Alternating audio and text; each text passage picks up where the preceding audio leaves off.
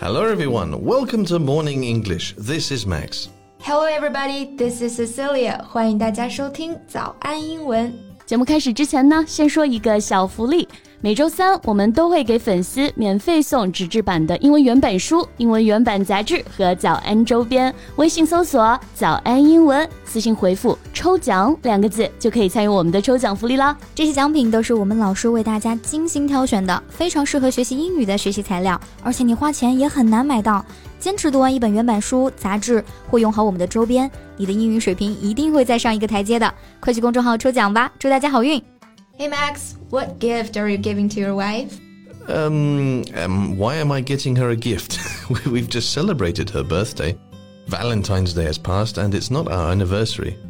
Oh, wait, is it? Oh no, it's May 20th. May 20th. Oh, so girls now just choose a random day and say, "Yay, time to receive the gift." 才不是呢，不是瞎说的好吗？五月二十号，多浪漫的日子啊！五二零，五二零，我爱你，怎么可能不庆祝呢？Uh huh. So we've got Valentine's Day, we've got 七夕, and now we have this. Oh, this must be invented by those stores for business reasons. Oh, come on, cheer up a little. 我想过节还没人跟我过呢。诶，你这不是在凡尔赛吧？Hmm, yeah, you're right. I'm being fanarsai. I complain about these festivals, but I also kind of like them because they offer me a chance to do things I wouldn't normally do or say things I wouldn't say. Mm. with May 20th newly upon us, we figured with all the expressions about all kinds of subjects, there are really one thing people want to hear now, really, and that is love, love, love, love. So today, beloved listeners, we come to you with a mission. We thought we'd spend today's episode talking about love talk. What do we talk about when we talk about love? Well, we love to ask people this question. 你是相信一见钟情还是日久生情啊？Well, in my case, my wife and I hit it from the start. It was almost love at first sight. 哇塞，love at first sight，一见钟情哎，太浪漫了。其实啊，我很喜欢法语中对一见钟情的描述啊，coup de foudre。Coup de foudre in French means the bolt of lightning. Seeing someone and in an instant falling in love, love which happens in the moment of a flash. Yeah, no wonder people say French people are romantic.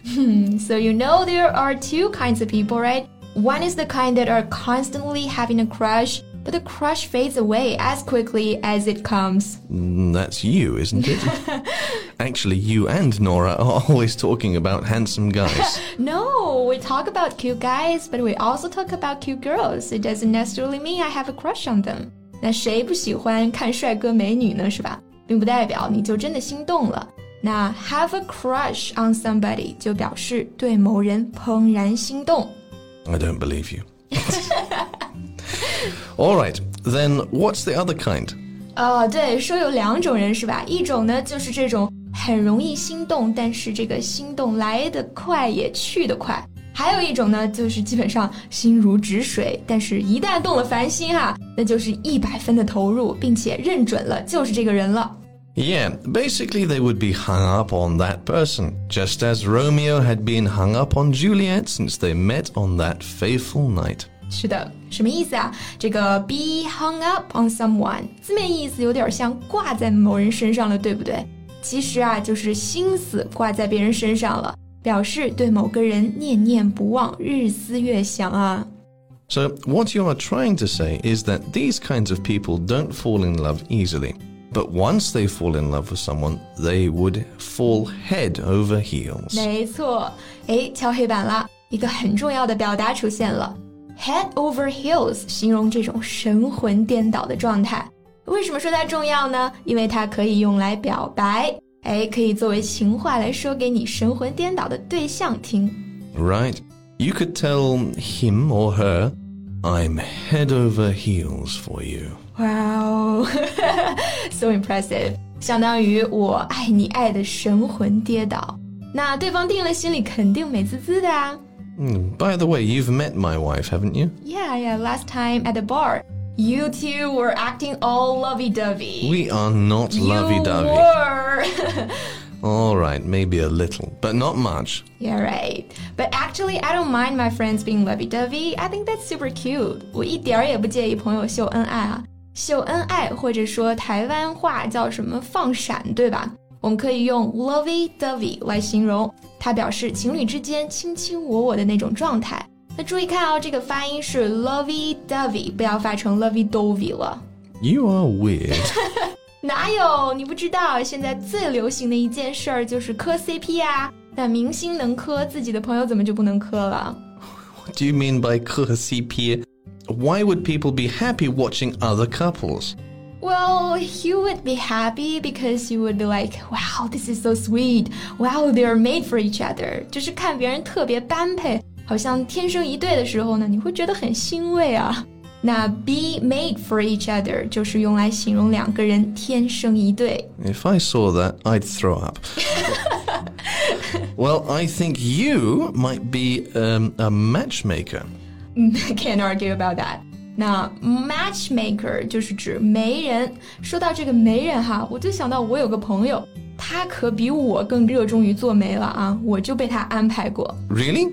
Never heard you talk about it before. How did it go? Well, obviously it didn't go anywhere, or else I wouldn't be single now. Yeah, yeah, you are. We just didn't hit it off. 我们就是不太合得来。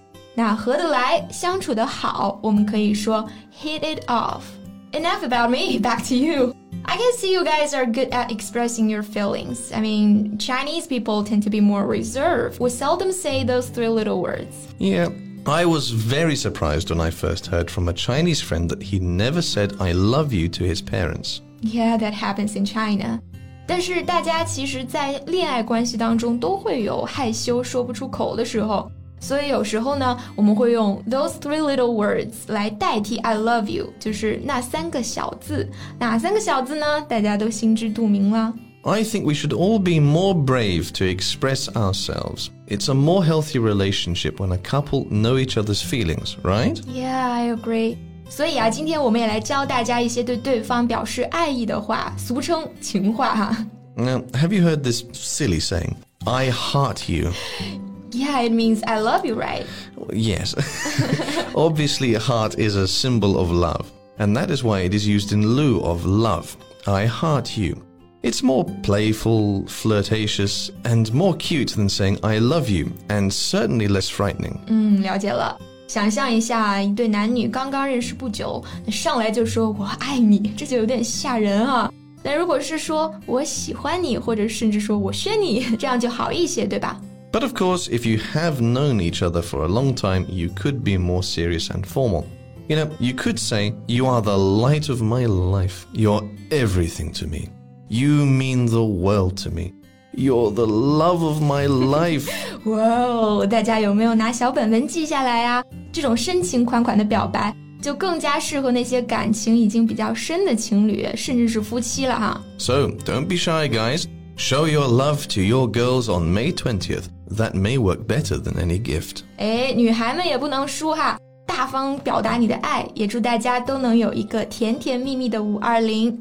好了，这期节目就到这里。 So, thanks for listening. This is Max. This is Cecilia. See you next time. I heart you. Bye. This podcast is from Morning English. 学口语就来早安英文。